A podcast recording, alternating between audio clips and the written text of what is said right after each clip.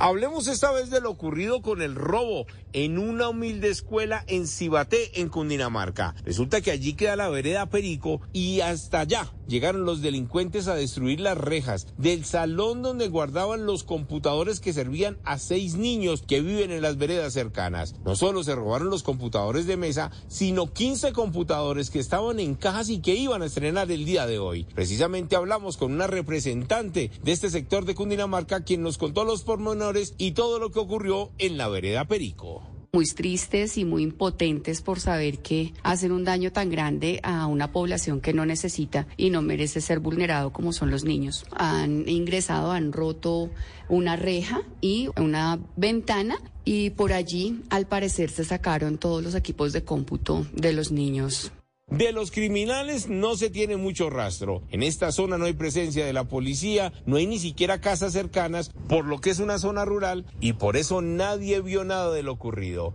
Esperan que las autoridades avancen con la investigación y esos criminales, por favor, devuelvan los computadores que en realidad sirven para más de 100 niños de una vereda en Cundinamarca. Eduard Porras, Blurras.